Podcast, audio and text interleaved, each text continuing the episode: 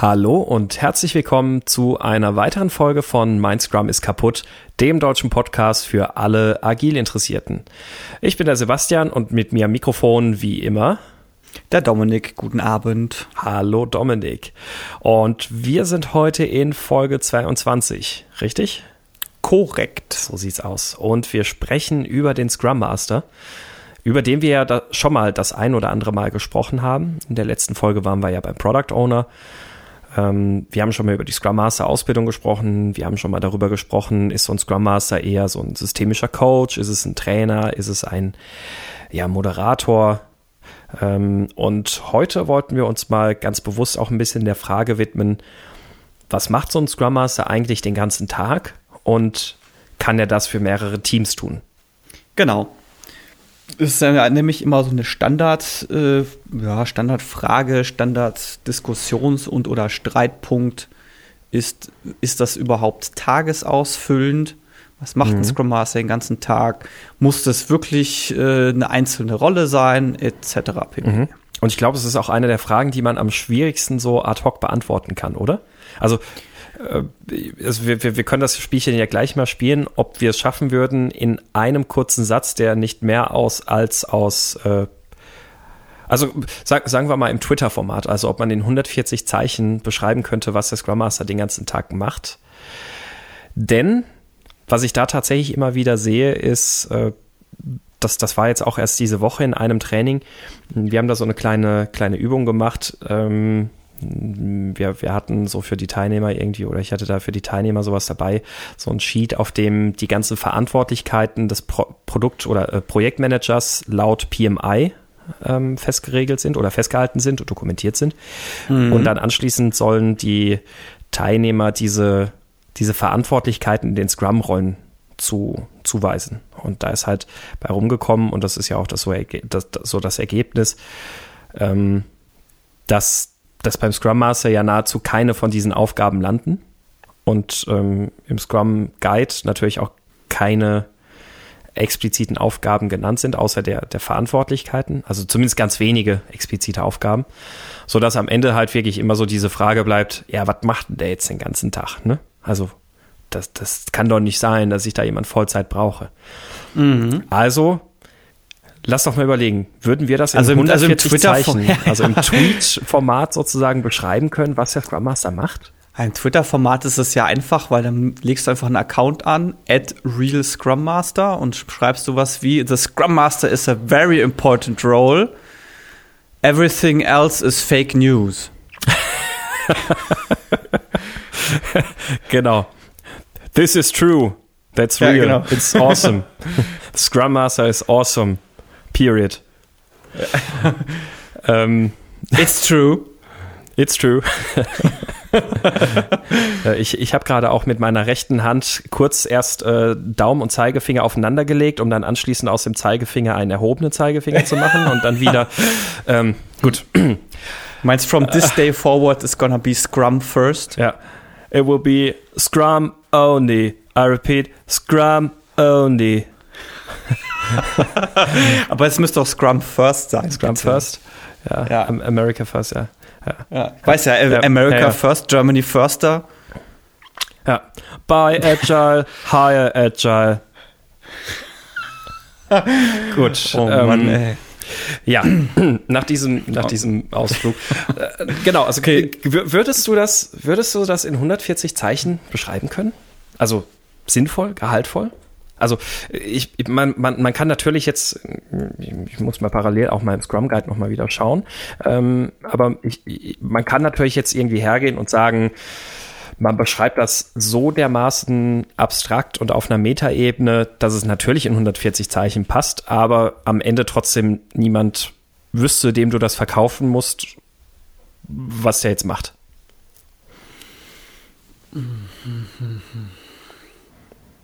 Also ich würde sowas, mach, also sowas machen wie, der Scrum Master sorgt dafür, dass das Scrum-Team ordentlich und störungsfrei arbeiten kann, um ein qualitativ hochwertiges Produkt abzuliefern.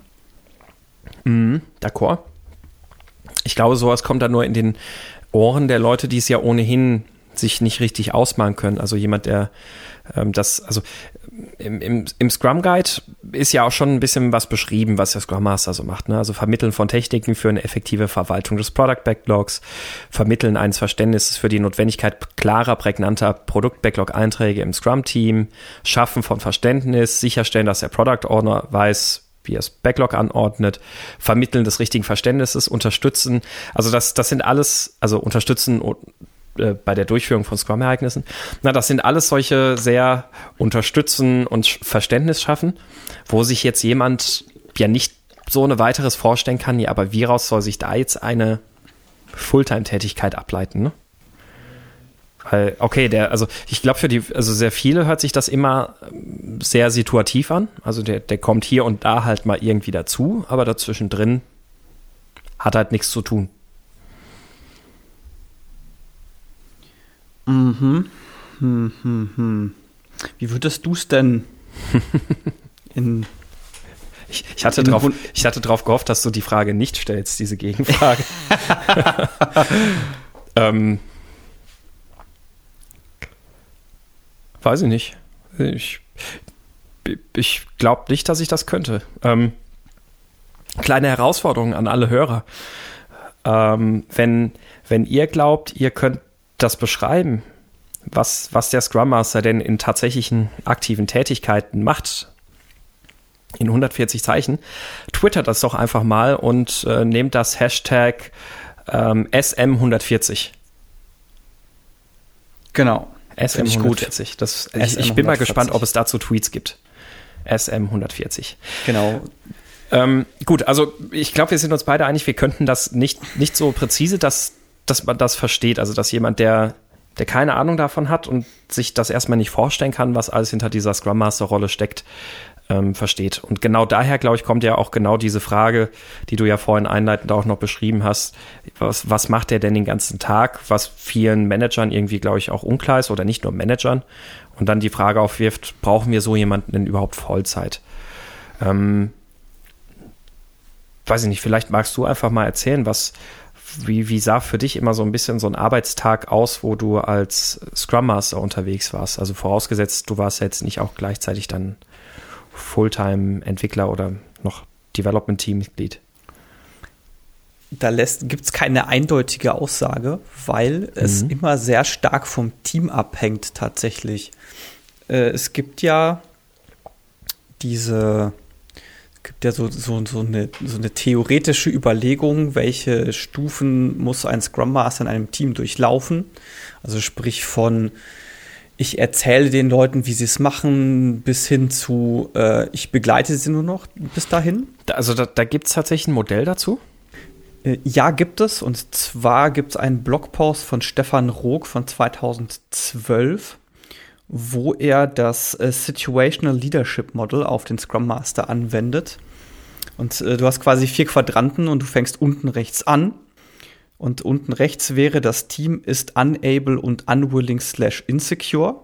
Also sprich, die sind quasi nicht in der Lage, sich äh, selber zu verwalten und sind auch noch unsicher, einfach mhm. weil sie keine Kenntnis haben. Und das mhm. wäre der Moment, wo du hier ist es halt komplett auf Englisch, der Blogbeitrag. Das wäre halt dann Telling. Also sprich, du sagst den Leuten, was sie tun sollen. Ja. Dann geht es nach oben rechts weiter.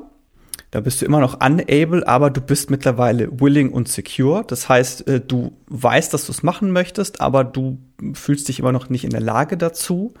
Das ist dann das, wo du als Scrum Master Selling machst. Also sprich, du sagst ihnen nicht mehr, was sie tun sollen, sondern du bringst ihnen einfach nur näher, wie es am besten funktioniert. Dann geht es nach unten links weiter, wo du dann capable bist, aber unwilling insecure.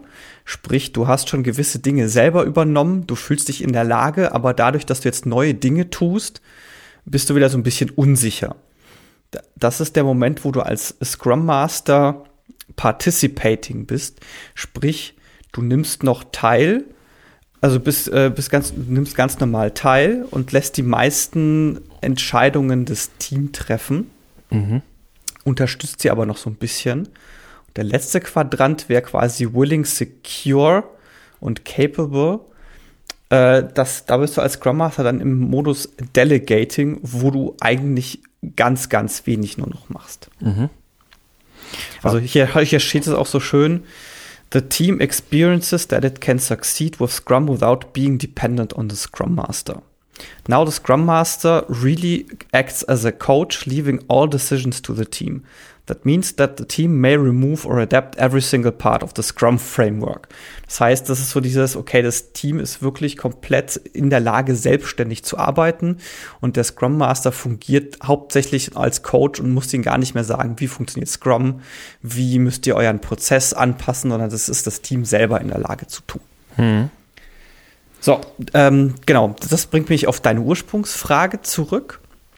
Es hängt sehr stark davon ab, was man als Scrum Master tut und wie viel man zu tun hat, je nachdem, in welchem dieser vier Quadranten sich man mit dem Team befindet.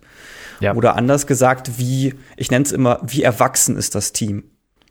Ja, richtig. Also Wenn, den, den, Begriff erwachsen nutze ich da auch tatsächlich gerne. Mhm. Ähm, äh, also wir sind uns, glaube ich, einig, also gerade in einem Umfeld, in einer Firma, wo Scrum das erste Mal eingeführt wird, dann, dann hast du sicherlich das Team eigentlich immer im ersten Quadranten. Ne? Das heißt also, da bist du immer in diesem Directing äh, und hast dementsprechend auch eine sehr hohe Arbeitslast auf jeden Fall Scrum Master. Ne?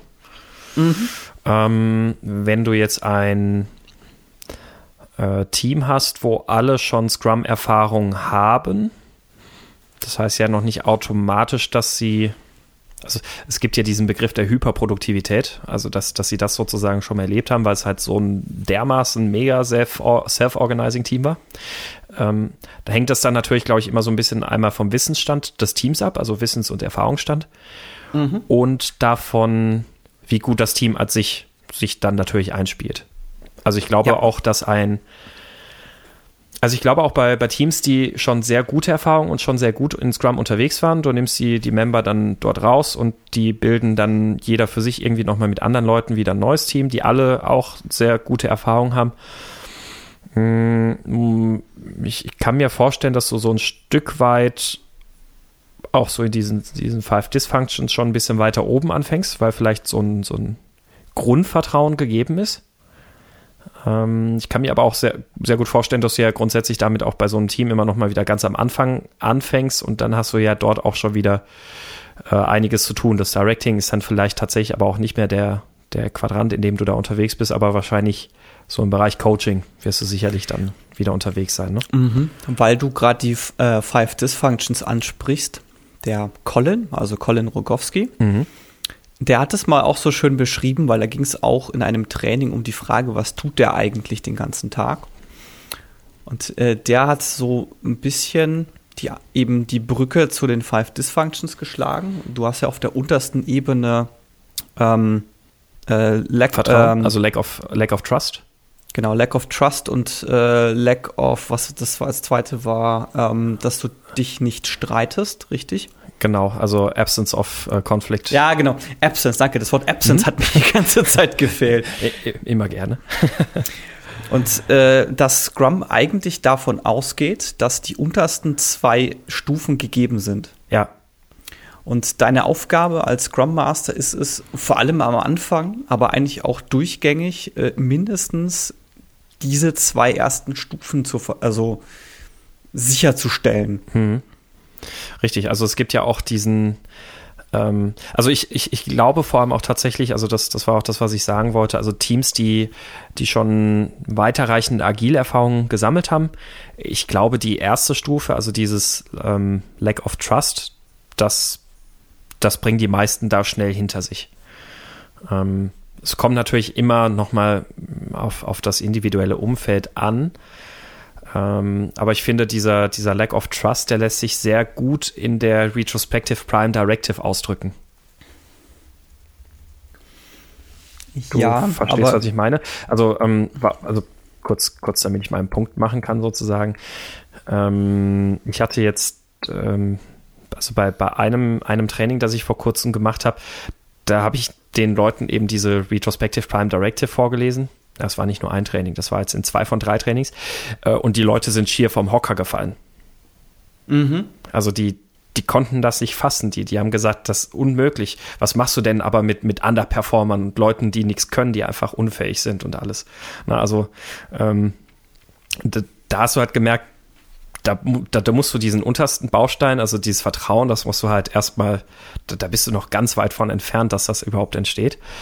Ähm, während in, in einigen Teams, die dann wirklich schon sehr intensiv und sehr weit mit Agil waren und wenn die Leute dann auch in neue Teams zusammengewürfelt werden, ist das tatsächlich schon so eine so eine ernsthafte Grundvoraussetzung, die jeder für sich verinnerlicht hat. Also, dass ich wirklich darauf vertraue, dass jeder im Rahmen seiner Möglichkeiten, des Wissensstands und allem das Beste tut, was er gerade kann.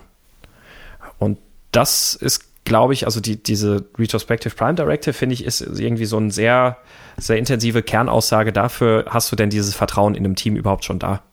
Also natürlich ja. ist es noch nicht ganz dieses, äh, dieses persönliche Vertrauen, das muss ich natürlich auch erstmal aufbauen. Aber ich glaube, das geht dann tatsächlich ziemlich schnell, weil wenn ich ja erstmal wirklich darauf vertraue und grundsätzlich, grundsätzlich davon ausgehe, da ist niemand, der jetzt irgendwie eine Hidden Agenda oder sonst was hat, ähm, dann ja, es ist die ja, Basis ja schon geschaffen. Ne? Gleichzeitig ist es aber, glaube ich, ein Punkt, der sehr intensiv sein kann, weil er unglaublich stark davon abhängt, welche Individu Individuen du im Team hast. Ja. Ich habe das nämlich schon ja. erlebt, dass du einfach Personen in einem Team hast, die zueinander überhaupt nicht kompatibel sind. Und da wirst du diese erste Stufe nie erreichen. Mhm. Also wenn du sie erreichen wirst, dann mit mehreren Jahren intensiver Arbeit. Das ist interessant. Ähm, was, was würdest du da jetzt so als zwei äh, konfliktionäre Typen bezeichnen? Also oder, oder also kannst du das konkretisieren? Also ich, ich kann mir das so in etwa vorstellen, aber ich hätte jetzt kein Beispiel parat. Mm, wie beschreibt man die am besten? Mm, hm, hm, hm, hm. Ich versuche jetzt gerade das Realbeispiel, was ich in meinem Kopf habe, äh, zu abstrahieren. Mhm.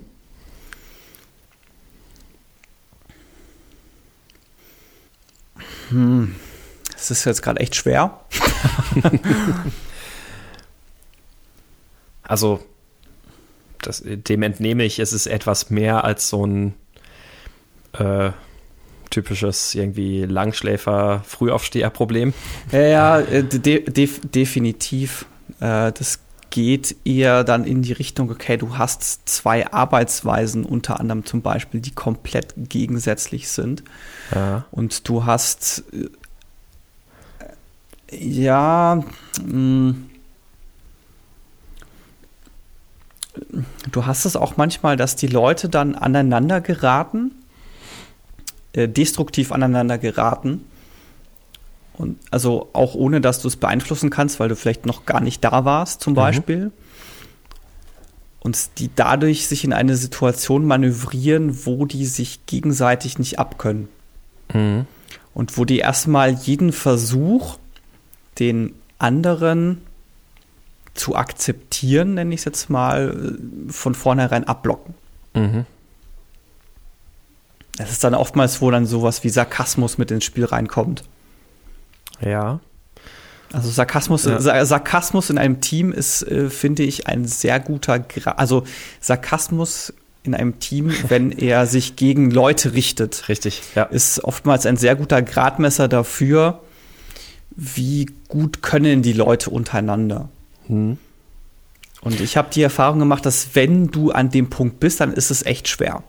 Ja, ja, definitiv, weil Sarkasmus ist oftmals eine Form der indirekten Kritik. Ne? Also du, du traust es nicht, dich nicht den Konflikt offen auszutragen und versuchst das dann in Witze zu verpacken.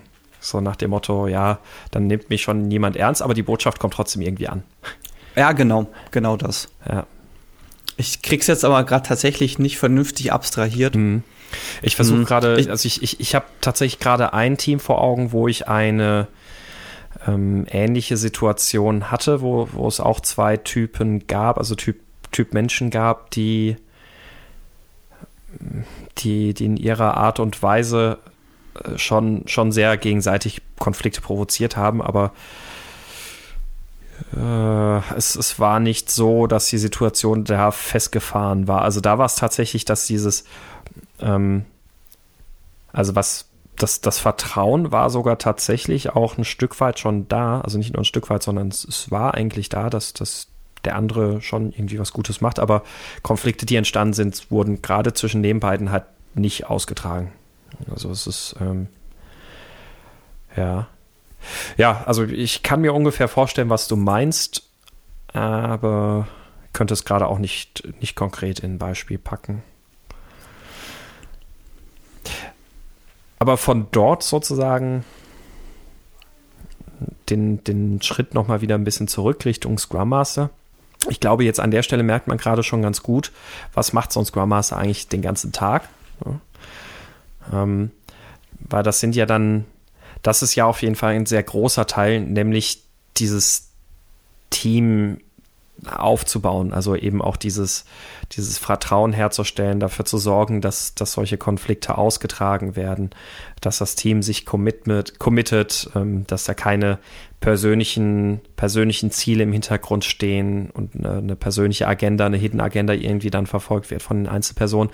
Also das ist sozusagen auf diesem Coaching-Level und wie das Team miteinander funktioniert als Team. Was haben wir denn sonst noch so für Sachen, die ein Scrum Master so den ganzen Tag macht?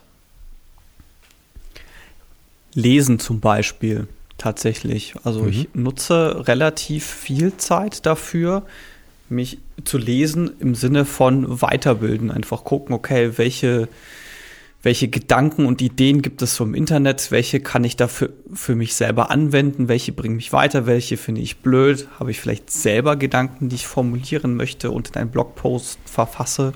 Ja. Ich glaube, das ist auch schon wieder ein guter Punkt, weil das für viele, für viele Firmen erstmal eine sehr seltsame Auffassung einer Rolle ist. Ne? Also in, in so ganz, ganz klassischen Unternehmen wird, wird ja jemand daran gemessen, dass er aktive Tätigkeiten macht. Also dass, dass er aktiv Dinge tut und ähm, einfach, also jetzt äh, in Anführungszeichen einfach nur lesen und lernen ähm, wird als, ja, das, das, klar wird das erwartet, aber das ist doch nicht deine Arbeitszeit. Hm, verstanden. Es wird ja tendenziell auch nicht besser. Also von dem her, was man so den ganzen Tag tut. Mhm, richtig. Und zwar ist tatsächlich manchmal die Hauptaufgabe, da zu sein und zu gucken, was tut das Team eigentlich. Ja. Und das ist unglaublich schwer zu vermitteln, gerade in, gerade in einer Arbeitskultur und manchmal auch je nach Firma in einer Firmenkultur, wo Leute, die halt nicht den ganzen Tag was tun und beschäftigt in die Tastatur tippen und was weiß ich nicht was, als nicht arbeitend gewertet werden. Mhm, richtig, ja. Und ich meine, im, im Bezug jetzt, also um nochmal ganz kurz den Schritt zurückzugehen, auch wieder zu dem Lernen, das lässt sich ja auch ziemlich gut alleine auch schon damit verargumentieren, dass der Scrum Master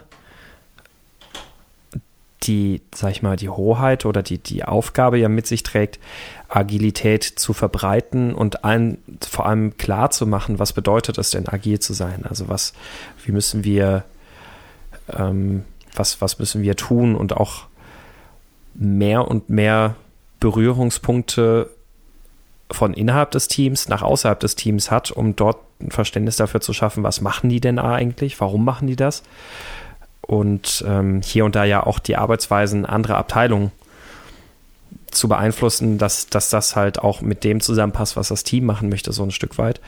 Ja, und dazu gehört halt eben, also jemand, der die Exzellenz für ein Thema haben soll oder mm, also der, der quasi in diesem Thema exzellent sein soll und das dann dementsprechend auch weitertragen soll, der muss natürlich auch lernen. Und ich habe hier, also ich habe hier vor mir einen, einen Blogpost von Agile Trail 42 äh, Task Force Scrum Masters Job. Und da ist eigentlich auch genau das beschrieben. Continuing Learning regarding everything agile.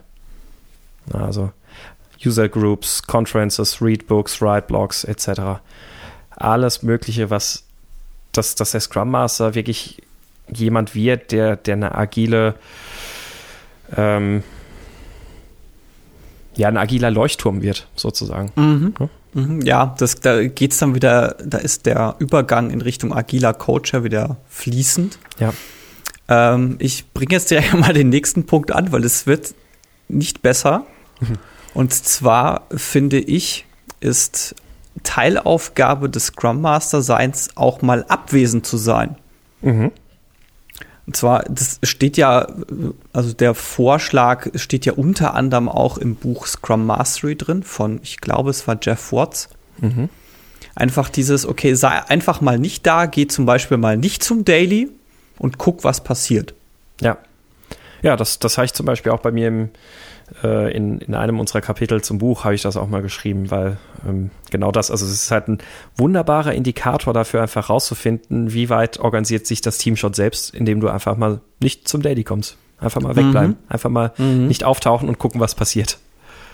Ja, und ich tatsächlich hatte ich letztes Jahr mal den Fall, dass es irgendwie einen Zeitraum gab, wo ich nicht so viel da war. Und da kam bei einem Team das Feedback einfach zurück. Es war eigentlich gar nicht so schlecht, weil wir dann selber gemerkt haben, wie gut wir uns bereits oder wie gut wir uns selber organisieren können. Mhm. Das, und, und das ist wirklich jetzt, das ist halt schwer zu vermitteln, wenn du eine Firmen- und Arbeitskultur hast, die halt, äh, die das nicht versteht. Ja. Dass deine Arbeit da auch darin bestehen kann, nicht da zu sein. Ja, richtig. Und, und auch vor allem lässt sich das, finde ich, wahnsinnig schwer mit sowas äh, verbinden wie einer 40-Stunden-Woche. ja, wie, wie, wie lange bin ich denn jetzt abwesend? ja, richtig. Ähm, ja, vor allem, also man, man macht das ja auch nicht einfach nur so, sondern man geht ja danach dann auch wieder methodisch vor. Also man schaut ja dann auch wieder, okay, was, also wie war das jetzt für euch? Was habt ihr gemacht in der Zwischenzeit? Ähm, wo hattet ihr das Gefühl, hättet ihr jetzt äh, mich als Scrum Master wieder gebraucht und solche Sachen, ne? Mhm. Ja, korrekt. Ähm, ja, die offensichtlicheren Aufgaben sind natürlich, da wird es natürlich deutlich einfacher. Ne? Also ein Scrum Master ähm, trägt unter anderem ja auch die Verantwortung, äh, den Product Owner mit zu unterstützen. Das heißt also, ihnen, ihnen, zum Beispiel zu helfen, wie zerlege ich denn User Stories oder wie schreibe ich User Stories, ähm, wie, wie formuliere ich Anforderungen, was, was brauche ich dazu. Da sozusagen einfach auf der Ebene, das zu verstehen, zu unterstützen. Ähm, mhm. Das gleiche zum Team hin, die, auch eine Aufgabe, die sich sehr gut fassen und beschreiben lässt, ist, ähm, das Team sozusagen in ihrer technischen Exzellenz zu coachen. Also ähm, ihre Fähigkeiten, äh, dass, dass das Team seine Fähigkeiten verbessert, was äh, testgetriebene Entwicklung zum Beispiel angeht, was, was Codequalität angeht, was Pair-Programming angeht, all diese Sachen. Und das ist tatsächlich äh, ein Punkt, wo ja. es sinnvoll ist, wenn der Scrum Master sich in dem Fach auskennt, ja. in dem sich das Produkt bewegt. Ja, richtig. Und ich habe hier auch, also das, ähm, also das, das ist tatsächlich sehr konkret ein Punkt, wo das äh, sehr sinnvoll ist. Ich habe hier gerade parallel neben mir liegen ähm, die Unterlagen von Scrum.org zum, ähm, wie heißt das? Professional Scrum Master, genau. Und bei den Scrum Master Responsibilities ist hier ein Punkt genannt, der ist dann natürlich wieder etwas abstrakter, aber genau darunter fällt das, was wir jetzt genannt haben. Improving the productivity of the development team in any way possible. Ja, auch klar. So, und dann wird es aber noch konkreter. And improving the engineering practices and tools so each increment of functionality is potentially shippable. Mhm. Das heißt also, Engineering Practices sagt ganz klar, der Scrum Master hat dafür auch die Verantwortung, das Team dorthin zu treiben, dorthin und, und dabei zu unterstützen, dass dass sie testgetriebene Entwicklung machen, dass sie Continuous Integration machen, weil das alles Dinge sind, um die du eigentlich kaum herumkommst, wenn du wirklich auch in kurzen Iterationen potentially shippable Increments bauen willst. Ne? Mm, jein. Jein. Und zwar der Aspekt, der mir daran nicht gefällt, okay. ist, dass, also wenn das so wäre, dann wäre der Scrum Master der Lead Developer vom Team. Ich, ich sehe es so, ja, er, also ich, ich, stimme diesem, dem, was du vorgelesen hast, in Teilen zu, nämlich mhm. den Teil, wo es heißt, er muss, er soll sie dahin bringen, dass sie in kürzesten Zeitabständen potentially shippable das Produkt ähm, herstellen können. Mhm. Seine Aufgabe ist es, sie dahin zu bringen. Wie sie dahin kommen, ob sie jetzt äh, Test-Driven Development verwenden oder ob sie sich jetzt meinetwegen 500 Entwickler in China anmieten, das ist dann deren Sache. Okay, ja, ja, ja, stimme zu. Also es ist nicht seine Aufgabe zu sagen, ähm, ihr müsst jetzt testgetrieben arbeiten, sondern natürlich in der Rolle auch wieder den, ja, als, als Coach agieren, nämlich zu sagen, was, was könnt ihr denn tun, um besser zu werden, um, um das hier zu erreichen? Was ist denn das Beste, was wir hier machen können? Ja, ja. Wenn, wenn das Team in diesem Telling-Stadium, äh, in diesem ja, in diesem Stadium ist, dass du denen noch ganz viel sagen musst, wie sie es tun sollen. Dann ja, aber das ist eine von vier Phasen. Mhm. Und das würde ich auch echt nur am Anfang machen, weil du dem Team sonst zu viel von seiner Autarkie wegnimmst. Ja. Und selbst in der ersten Phase, also selbst in dem Directing muss oder in diesem Telling, ähm, selbst da musst du ja, finde ich, nur sehr wenig konkrete Dinge vorgeben. Ja. ja also es korrekt. Sehe ich auch so. Auch, auch da, also das, das erfordert natürlich gewisse Fähigkeiten, was das Coaching angeht. Also das ist ja dann wieder auch schon ja, es ist, also, es ist, ist jetzt eine spannende Frage. Also ich habe hier auch so die, eben diesen Quadranten vor mir. Ich meine, da ist ja erst Directing und dann Coaching. Und ähm, ich finde, es lassen sich auch, auch in der ersten Stufe sehr viele Sachen eher durch, durch typische Methoden eines Coaches machen. Jetzt überlege ich gerade, wo wäre es notwendig, ganz konkret Directing und Telling zu machen. Naja, wenn du sowas sagst, okay, wir schätzen halt jetzt in Storypunkten. Also ich ja, glaube, das okay. Telling mhm. bezieht, das, das Telling bezieht sich da vor allem auch in die Richtung, was den Prozess angeht. Mhm. Ja, richtig. Also an, an solche Dinge. Also ich habe jetzt auch eben halt gedacht an Timeboxes. Also zu sagen, ja, genau. okay, das ist unsere Timebox, die ist fix und die halten wir ein. Punkt. ähm, ja, oder was halt auch, was auch sein kann, was ich auch schon mal gemacht habe, ist tatsächlich hatte ich die Situation, da saßen wir im Planning drin und die, es waren zwei POs, die sich nicht einig waren. Ach, die, also, die zwei POs wieder? Äh, ja, zwei hat, POs, aber es war, aber es war ein anderes. Schon? Ach so. Ja, genau, hatten wir letzte Woche schon. Es war aber ein anderes Team. Das waren zwei POs, die waren sich nicht, die waren sich nicht einig und mhm. die haben nach die haben aus welchem Grund auch immer, ob, obwohl es eine Vorbereitung gab, haben die angefangen, sich im Planning zu streiten und irgendwelche komischen Dinge zu tun. Und ich habe dann einfach gesagt, so Team, wir stehen jetzt auf und gehen aus dem Raum. Das kann es halt auch einfach sein. Du sagst, okay, das ist jetzt, das ist jetzt Zeitverschwendung, wenn jetzt hier, keine Ahnung, sieben Leute drin sitzen und euch beim Diskutieren zuhören. Wir gehen raus. Ja. Ähm, interessant. Ähm, gut, ich, ich kenne die Situation jetzt nicht. Äh, spontan frage ich mich, äh, hätte man bei den Product Ownern auch intervenieren können und sagen können, wenn ihr diese Diskussion jetzt nicht gelöst kriegt, dann gehen wir? Äh, fühlt sich gerade ein bisschen anders nochmal an als. Ja, es ist jetzt, jetzt halt, das ist jetzt natürlich die Kurzform, ja, aber das, äh, ich meine, das hat über, das hat auch über einen längeren Zeitraum dahin hinge, ähm, ja, okay. hingeführt ja, da, da dachte ich mir schon. Also es ist jetzt nicht so, dass das jetzt so ein, jetzt so ein Impulsding war, so, oh, ich habe heute schlecht geschlafen, Frühstück war heute auch scheiße, wir gehen. Ja, Frühstück war scheiße, Product Owner, die beiden sind auch doof. Team, wir gehen jetzt. Genau. Ja. Ja. Ähm, ja, genau, ja, okay. danke Merkel. Genau, danke Merkel. Ja, verstehe, richtig. Also ja, das, das ist richtig. Also da gibt es durchaus dann Punkte wieder, wo dieses Directing ähm, schon sinnvoll ist. Ja. Mm. Was ist denn, also bist du schon mal mit der Situation konfrontiert worden, dass du gefragt wurdest als Scrum Master, was machst du denn den ganzen Tag? Also bei euch jetzt im Unternehmen ganz konkret, jetzt nicht irgendwie bei einem Training oder bei einer Schulung, sondern irgendwo im Unternehmen, wo dich jemand gefragt hat, ja, und was machst du? Mm, nee, so konkret noch nicht, ehrlich gesagt. Mhm. Also, ähm, jetzt im Moment bin ich ja auch explizit als Scrum Master angestellt. Das heißt, die wussten, worauf sie sich einlassen. Ja. Mm, nee, ich glaube, die Frage wurde mir jetzt so direkt noch nicht gestellt. Mhm. Wurde, wurde sie dir denn schon gestellt? Mm, ich überlege gerade. Also gestellt wurde sie mir schon, aber vor allem halt in Trainings. Klar. Mhm. Ja, gut, in Trainings schon auch, aber jetzt so direkt in der Arbeit nicht.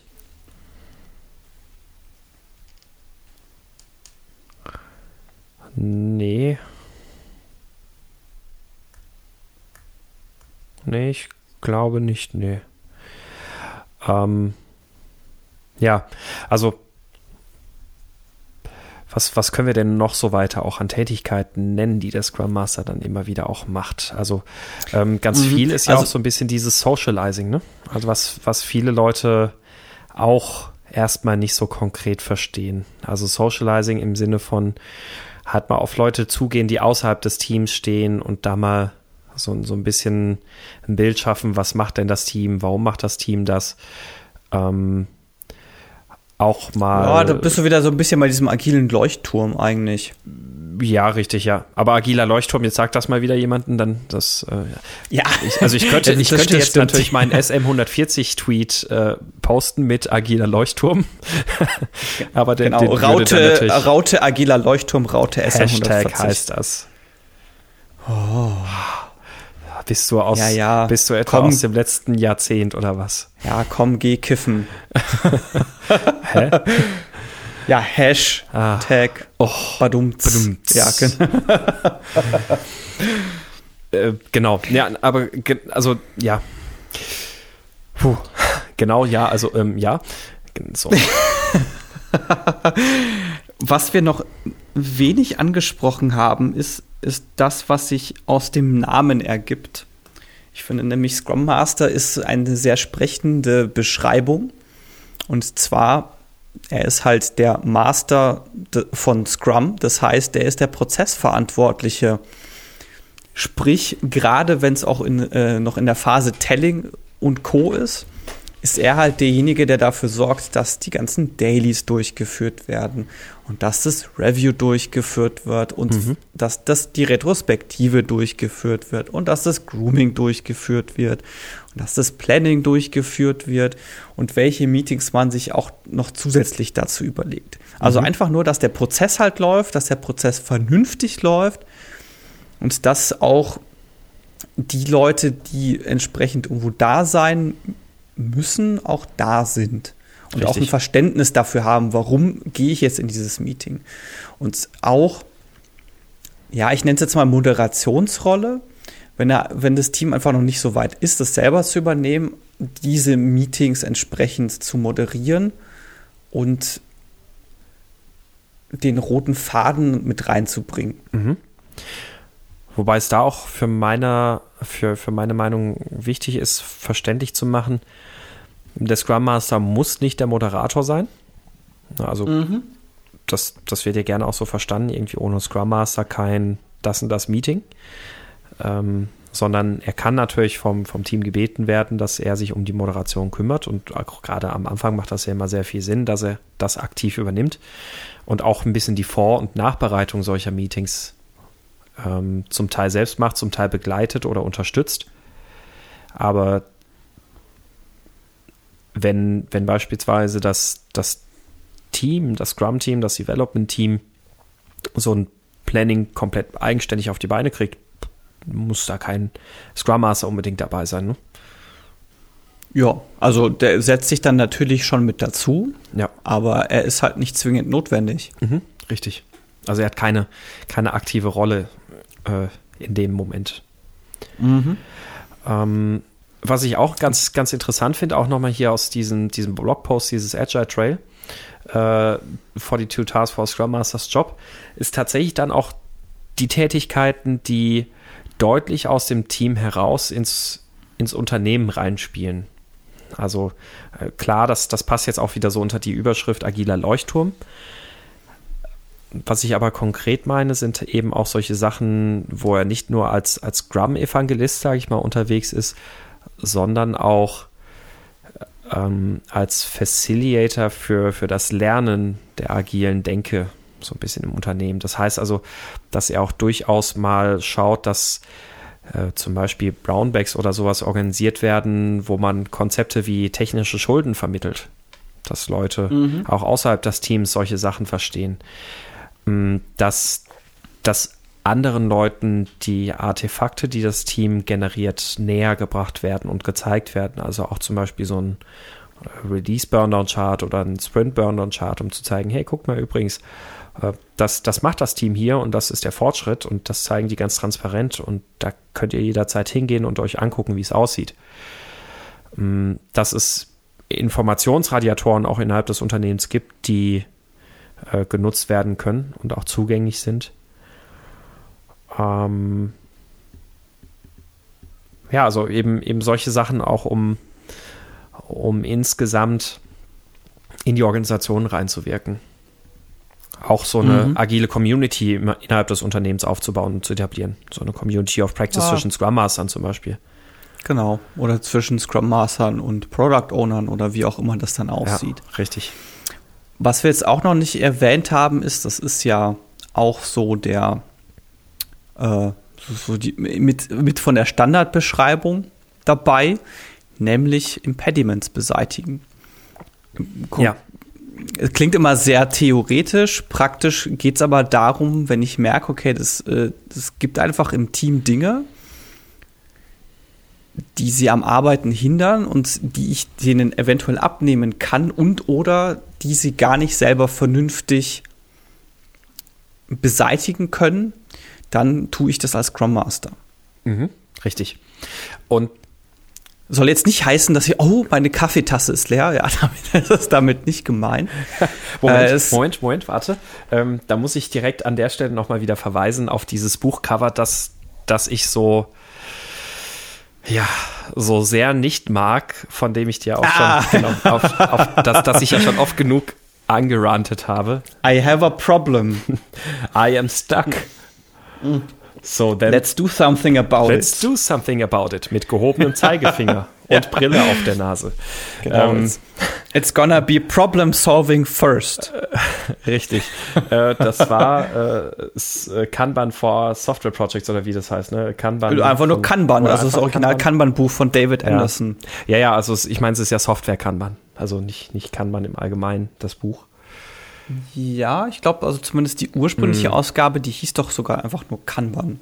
Ja, ja, ich glaube schon. Ja, also wa wahrscheinlich sogar, aber ja, es ist ja eigentlich kein, nicht, nicht Kanban im Kern. Es ist ja immer so dieses abgewandelte Software-Kanban. Aber es mhm. heißt, glaube ich, mhm, Kanban, das mhm. Buch, ja. Jedenfalls David Lee Anderson. Und ich hasse dieses Cover. Entschuldigung. Dein, dein Lieblingscover der Fachbuchgeschichte. Ja, ich fürchte schon, ja. Ähm, richtig, aber es ist genau wie du sagst, es ist nämlich nicht einfach nur solche, also ähm, ich, ich, also ich, ich, bin ganz ehrlich, ich habe das mit den Impediments auch mal falsch verstanden als Scrum Master und habe dann solche Sachen gemacht wie, oh, wir sind hungrig, alles klar, ich hole euch Frühstück.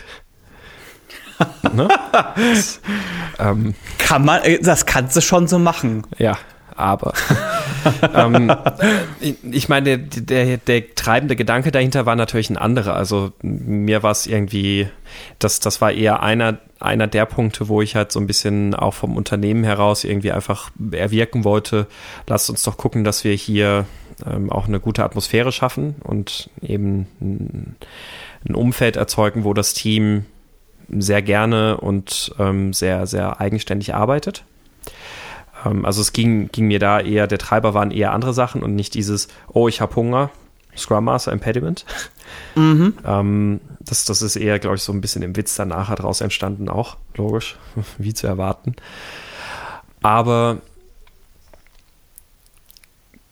die Sache oder die Aufgabe des Scrum Masters ist es ja in erster Linie nicht, die Impediments eigenständig zu beseitigen, sondern das Beseitigen von Hindernissen ähm, ist ja durchaus auch eine Sache, die, äh, ja, die, die auch durch so ein, so ein Coaching und Delegating entstehen kann. Ne? Also es geht ja, es geht ja darum, dass wenn, wenn das Team ein Impediment meldet, dass der Scrum Master dann erstmal versucht, mit dem Team zu herauszufinden, äh, was ist das, was, was können wir denn da tun, ähm, gibt, gibt es was, wie wir das lösen können, gibt es oder wie, wie ihr das lösen könnt.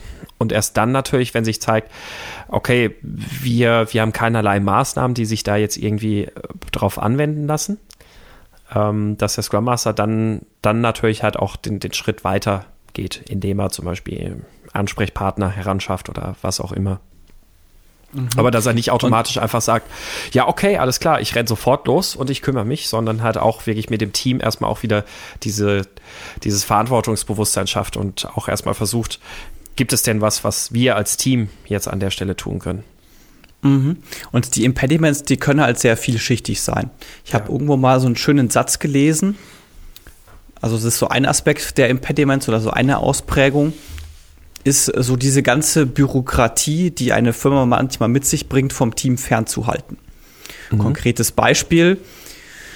Du hast äh, Standardfall, du hast eine Firma, es gibt eine Jira-Instanz für alle und da gibt es irgendwelche Projekte und Leute haben keinen Zugang zu, diese, zu irgendwelchen Projekten, zu denen sie Zugang bräuchten kannst du es denen durchaus abnehmen, dass du sagst, okay, arbeite du weiter, du kannst im Moment weiterarbeiten, ich kümmere mich darum, dass du diesen blöden Zugang bekommst zu diesem Projekt. Mhm. Richtig, ja. Also einfach so diese bürokratische Schiene, weil je nach Firma muss man dann manchmal auch noch irgendwelche Formulare oder sowas ausfüllen. Genau. Das wäre zum Beispiel so die eine Ausprägung. Die andere Ausprägung kann aber sehr kann dann sehr unkonkret sein. Beispiel, der Product Owner kommt immer unvorbereitet ins Grooming. Mhm. Und dann, und, dann, und dann kommst du genau an den Punkt, okay, äh, dann bringe ich das Team halt dahin zu überlegen, wie können wir damit umgehen? Können wir vielleicht als Team dem Product Owner unter die Arme greifen und einfach sagen, okay, hey, wir helfen dir bei der Vorbereitung vom Grooming? Oder müssen wir das Grooming auf einen anderen Tag legen und, und solche Dinge? Ja, richtig. Also die können schon sehr vielschichtig sein, die Impediments, und die sind halt nicht immer so klar greifbar und klar ersichtlich, weshalb man tatsächlich einfach manchmal da sein oder eben nicht da sein muss, um festzustellen, was ist denn überhaupt ein Impediment und was funktioniert gerade nicht. Ja.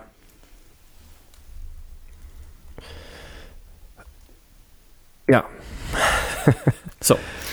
Ein, äh, ein letzter Punkt vielleicht noch, weil wir den auch schon angeteasert haben. Ja.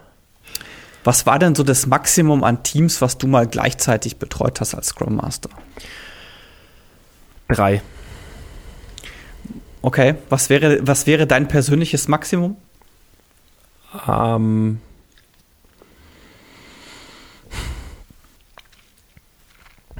es kommt drauf an.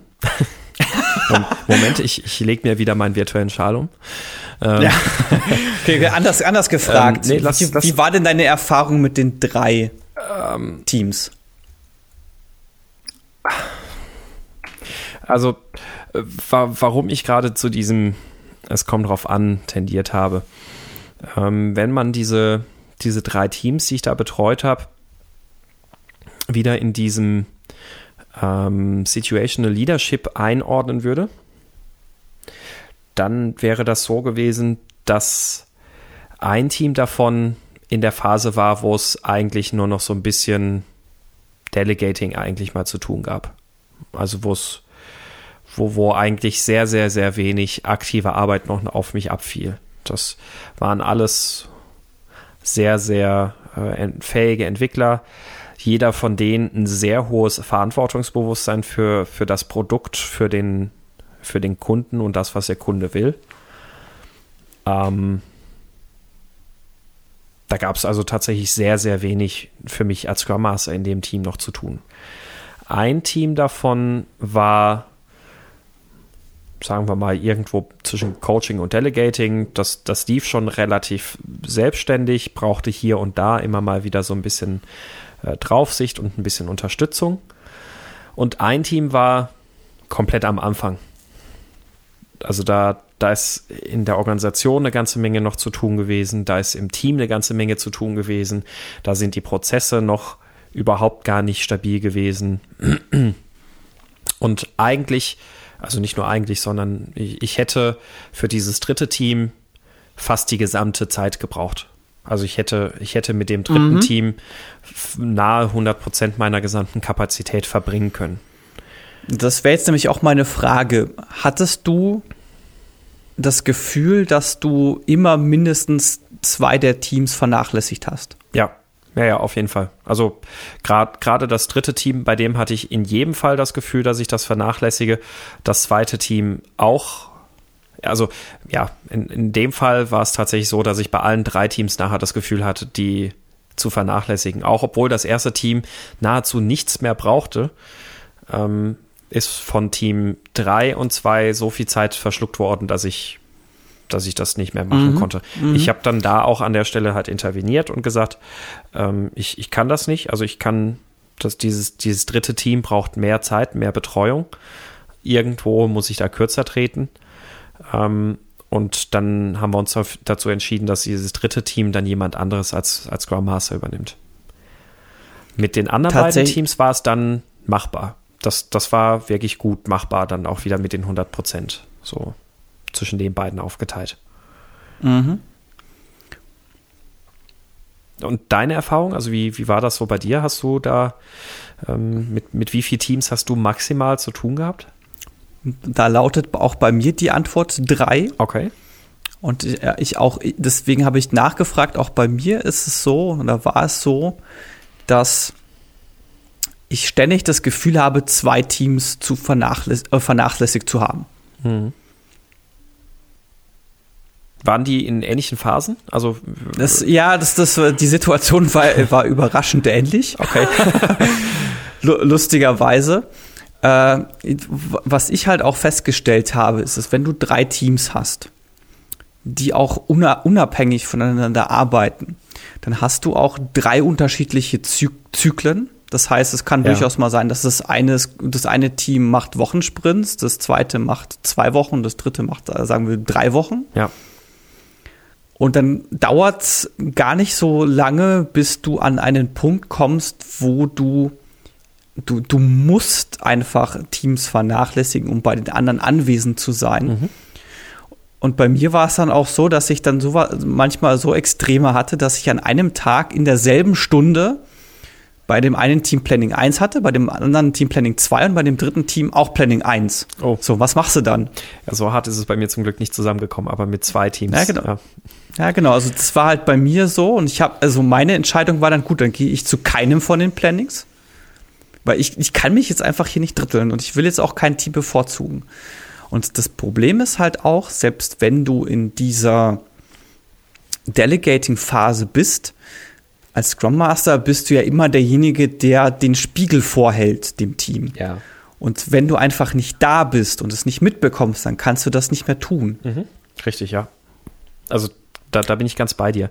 Ähm, interessant fand ich jetzt aber gerade noch, was du gesagt hast, dass du dann ins keins der Planning gegangen bist. Was, was hast denn du da dann gemacht? Gelesen.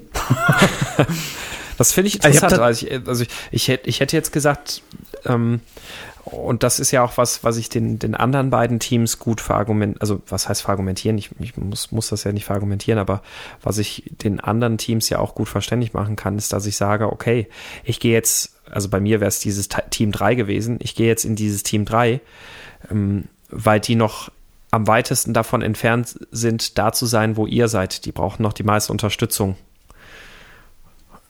Und das ist ja ein sehr legitimer Grund und nicht äh, keine Bevorzugung eines Teams, oder? Ja, je nach Situation. Also wenn du jetzt, keine Ahnung, die letzten x Wochen oder so schon die ganze Zeit diesem Team die Aufmerksamkeit gewidmet hast und dir denkst und auch das Team dir so ein bisschen zu verstehen gibt, hey, es wäre schön, wenn du auch mal wieder zu uns kommst, dann äh, fühlt sich das eher schon so an wie ein, okay, ich vernachlässige sie weiterhin und bevorzuge trotzdem noch das andere Team. Mhm. Und das ist, äh, das ist, finde ich, ein äh, Balanceakt, der ist quasi nicht machbar. Ist das nicht dann wieder eigentlich so eine Vertrauensfrage? Also, äh, die, die anderen beiden Teams könnten dir doch vertrauen und sagen, ja, das ist okay für uns, dass er in das andere Team geht, weil wir wissen, dass er da gerade mehr gebraucht wird. Und wir kriegen das ja gerade auch hin. Hm. Ja, gute Frage.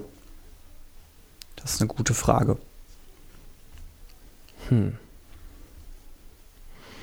Also st stückweise wahrscheinlich schon, aber du kommst halt dann trotzdem, wenn du, also du kommst dann unweigerlich an einen Punkt, wo sich dann wahrscheinlich das Team die Frage stellt, braucht man den überhaupt noch? Der ist ja eh nie da. Mhm. Also es lässt sich nicht vermeiden. Also selbst egal wie verständnisvoll sie dafür sind, mhm. wenn du nie da bist, dann, dann ist halt so die Frage so, okay, wo, wofür steht der jetzt überhaupt bei uns auf der Liste so ungefähr? Ja. Da bin ich wiederum auch bei dir, ja. Also die Frage habe ich mir sogar selbst auch schon gestellt. Also bei diesem Team 1, von dem ich jetzt vorhin gesprochen habe, dass das so extrem, extrem gut funktioniert, wirklich. Also im, im Sinne von, die übernehmen komplett eigenständig Verantwortung. Es gibt kaum Impediments, um die ich mich kümmern muss, weil, weil die ähm, ziemlich schnell selbst damit umgehen. Ähm, es gibt sehr, sehr wenige Punkte, wo ich, äh, was, was den Prozess angeht, also eigentlich gibt es keine Punkte, wo ich, was das, den Prozess angeht, irgendwie mal eingreifen muss. Ähm, sie haben extrem hohes Verantwortungsbewusstsein, was das Produkt angeht, was die, die technische Exzellenz angeht, was das Liefern von, Impedi äh, von, von Impediments, was das Liefern von äh, Produktinkrementen angeht. Wo ich dann tatsächlich sage, okay, ähm, macht es an der Stelle jetzt noch Sinn, dass ich dort der Scrum Master bin oder sollte der Scrum Master dann nicht vielleicht tatsächlich jetzt doch jemand aus dem Team sein? Also wir haben ja schon mal drüber gesprochen, Scrum Master und Developer ist oftmals gar nicht so einfach. Ähm, wenn du aber schon merkst, dass das Team da so dermaßen weit ist, ist das eigentlich so ein Punkt, wo ich mir durchaus vorstellen kann, zu sagen, ihr braucht gar keinen dedizierten Scrum Master mehr. Jetzt kann das auch schon jemand bei euch aus dem Team machen, ohne dass, dass da wirklich ein Konflikt entsteht. Ja, würde ich dir prinzipiell zustimmen. Man muss sich halt immer dessen bewusst sein, dass man, wenn man das tut, Möglichkeit beraubt, dass man einen objektiven Spiegel hat. Richtig. Ja, das stimmt.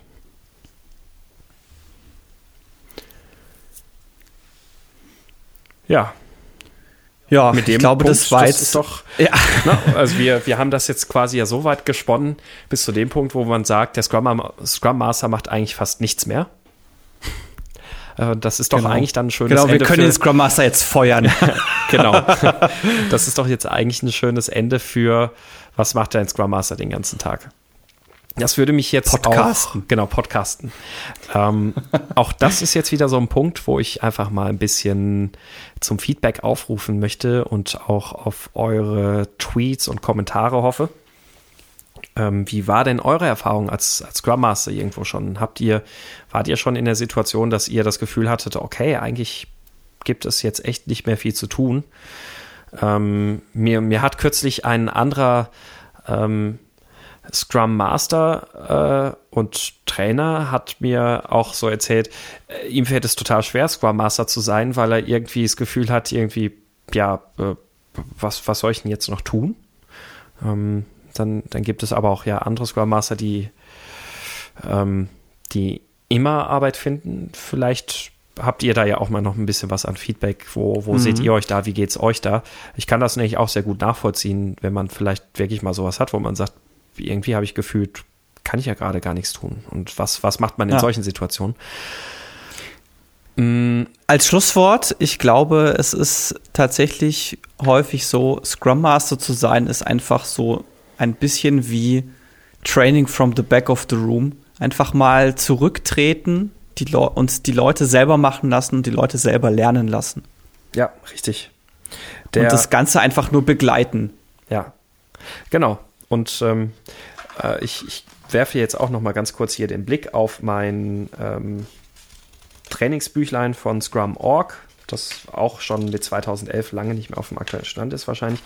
Aber da wird äh, abschließend der Scrum Master mit so einem, in so einem schö schönen Bildchen als Schäferhund äh, bezeichnet. Ach, der gute alte Schäferhund. Ja, der gute alte. Schäferhund, ja. Ja, und darüber hinaus dürft ihr es dann natürlich jetzt auch noch versuchen, unsere äh, Challenge anzunehmen und in 140 Zeichen mit dem Hashtag SM140 einen Versuch zu starten, zu beschreiben, was macht der Scrum Master denn den ganzen Tag per Twitter. Genau. Lesen wir die dann vor? Schon, oder? Ja, ich würde sagen, wenn, wenn, also das, das sollten wir auf jeden Fall machen. Ich bin da echt gespannt, was dabei rumkommt. Ja, ich würde sagen, wir sammeln die mal so ein, zwei Wochen und ja. lesen die dann vor. Ist ungeschickt, so ein Call to Action am Ende des Podcasts zu machen, wo eh niemand zu, mehr zuhört oder eingeschlafen ist. Aber wir, wir haben das ja auch am Anfang schon thematisiert, also schauen wir mal. Ja. Da wäre das jetzt die Zeit für den Pick der Woche. Willst du den noch machen nach einer Stunde fünf? Oder nach einer Stunde?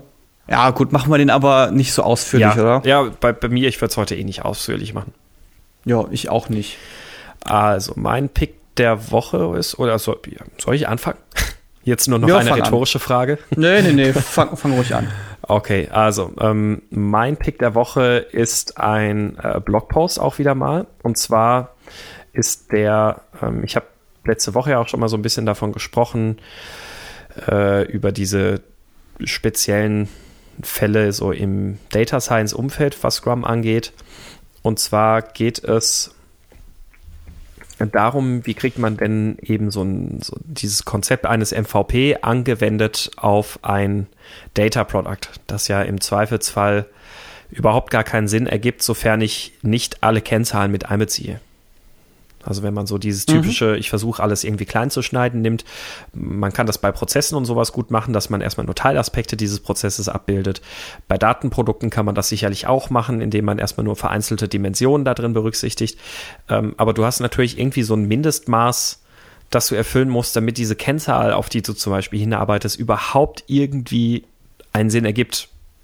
Und ähm, so diese, diese Fragestellung, die es da so in dem Kontext gibt, da gibt es hier auch einen ganz schönen Blogpost zu, nämlich Fo äh, Focus on the MVDP, the Minimum Viable Data Product, äh, was diese ganzen, die Startup Build Measure Learn Cycle auch ein bisschen versucht, dann eben auf solche Datenprodukte zu übertragen. Fand ich ganz, ganz interessant, eine nette Inspiration, nette Anregungen drin. Daher ist das mein Pick der Woche. Mein Pick der Woche ist ein Podcast. Und zwar heißt der Headshots Psychology and Gaming. Für Leute, die sich für Spiele interessieren und ein bisschen drüber hinaus, also was, was für Mechanismen stecken dahinter, ist der wahnsinnig interessant, weil der von zwei Personen betrieben wird, nämlich einer Frau und einem Mann. Und zwar hat die, äh, die, die Frau, die Kelly Dunlap heißt die, die hat sowohl einen Doktor in klinischer Psychologie als auch einen Master in Game Design. Wow. Und der, ich glaube, man spricht Josue, ich, ich, ich keine Ahnung, wie man seinen Namen ausspricht. Der ist ursprünglich, war er äh, biomedizinischer Ingenieur und hat ähm, diverse Abschlüsse auch noch irgendwie in Elektronik und ähm, hier steht es so schön Mental Health Counseling. Also die sind durchaus äh, psychologisch bewandt, die beiden. Und die haben echt immer eine sehr starke Vielzahl an Themen, die unfassbar interessant sind und die halt auch so ein bisschen Spiele in kultureller und politischer und kulturpolitischer ähm, Hinsicht betrachten. Mhm. Also zum Beispiel sowas wie When Games Become Politically Significant Self-Care Games. Dann hatten sie auch mal einen ähm, Podcast, der darüber ging, wie, äh, wie werden Frauen eigentlich in Spielen behandelt. Also jetzt gerade sowas äh, wie bei Multiplayer-Spielen. Und das ist schon echt sehr interessant. Mhm. Ja. Genau, heißt Headshot. Ist natürlich ein super Titel für einen äh, Psychology and Gaming Podcast. ja, klingt gut. Aber es ist, sehr, ist echt, echt, echt sehr cool anzuhören. Okay. Cool. Dann, äh, also ich, ich werde auf jeden Fall reinhören. Ähm, neue Podcasts immer, immer gerne. Immer was Neues für die Autofahrt. So ist es. Für die Busfahrt. Richtig. Die Zugfahrt. Und die Flüge und überhaupt. Dann, ähm, Ja, bleibt eigentlich. Genau, und für, für Wochen, in denen wir nicht wie dieses Mal wieder hoffnungslos überziehen. Ja, äh, wir, wir, wir sind immer noch innerhalb unserer Timebox, auf jeden Fall. Nur, dass diese Gummiwände der Timebox halt diesmal ein bisschen sehr weit gestreckt sind. Ach so, ich dachte, wir haben die Timebox einfach nur verdoppelt heute. Ach so. Ja, oder das. Dann sind wir ja auch noch in der Timebox. Genau. Wie man das halt so macht mit Timeboxes. Ja, das war's für diese Woche. Vielen Dank, dass ihr uns zuhört, Woche für Woche. Es ist tatsächlich sehr erstaunlich, was wir da schon an Zuhörerzahlen haben. Deswegen von unserer Seite ein großes Dankeschön. So ist es. Danke. Äh, hinterlasst uns gerne Kommentare, Meinungen etc. auf Facebook und Twitter, jeweils facebook.com slash scrum kaputt oder twitter.com slash scrum kaputt. Ihr könnt uns natürlich gerne auch Themenvorschläge schicken. Das Ganze bitte an thema at meinscrummistkaputt.de. Da steht zum Beispiel aktuell immer noch an das Thema Agil skalieren. Das sind wir gerade am Vorbereiten. Das wird eine mehrteilige Serie. Kurzum, wir werden das Thema Agil skalieren skalieren, weil es sich einfach, es lässt sich einfach schwer in einem Cast abhandeln. Kann sein, dass sich das noch ein bisschen hinzieht, aber es ist in Vorbereitung. Wir sind dran. Genau. Ansonsten würde ich sagen, war es das für diese Woche und dann sage ich mal bis nächste Woche. So ist es. Bis dann. Ciao.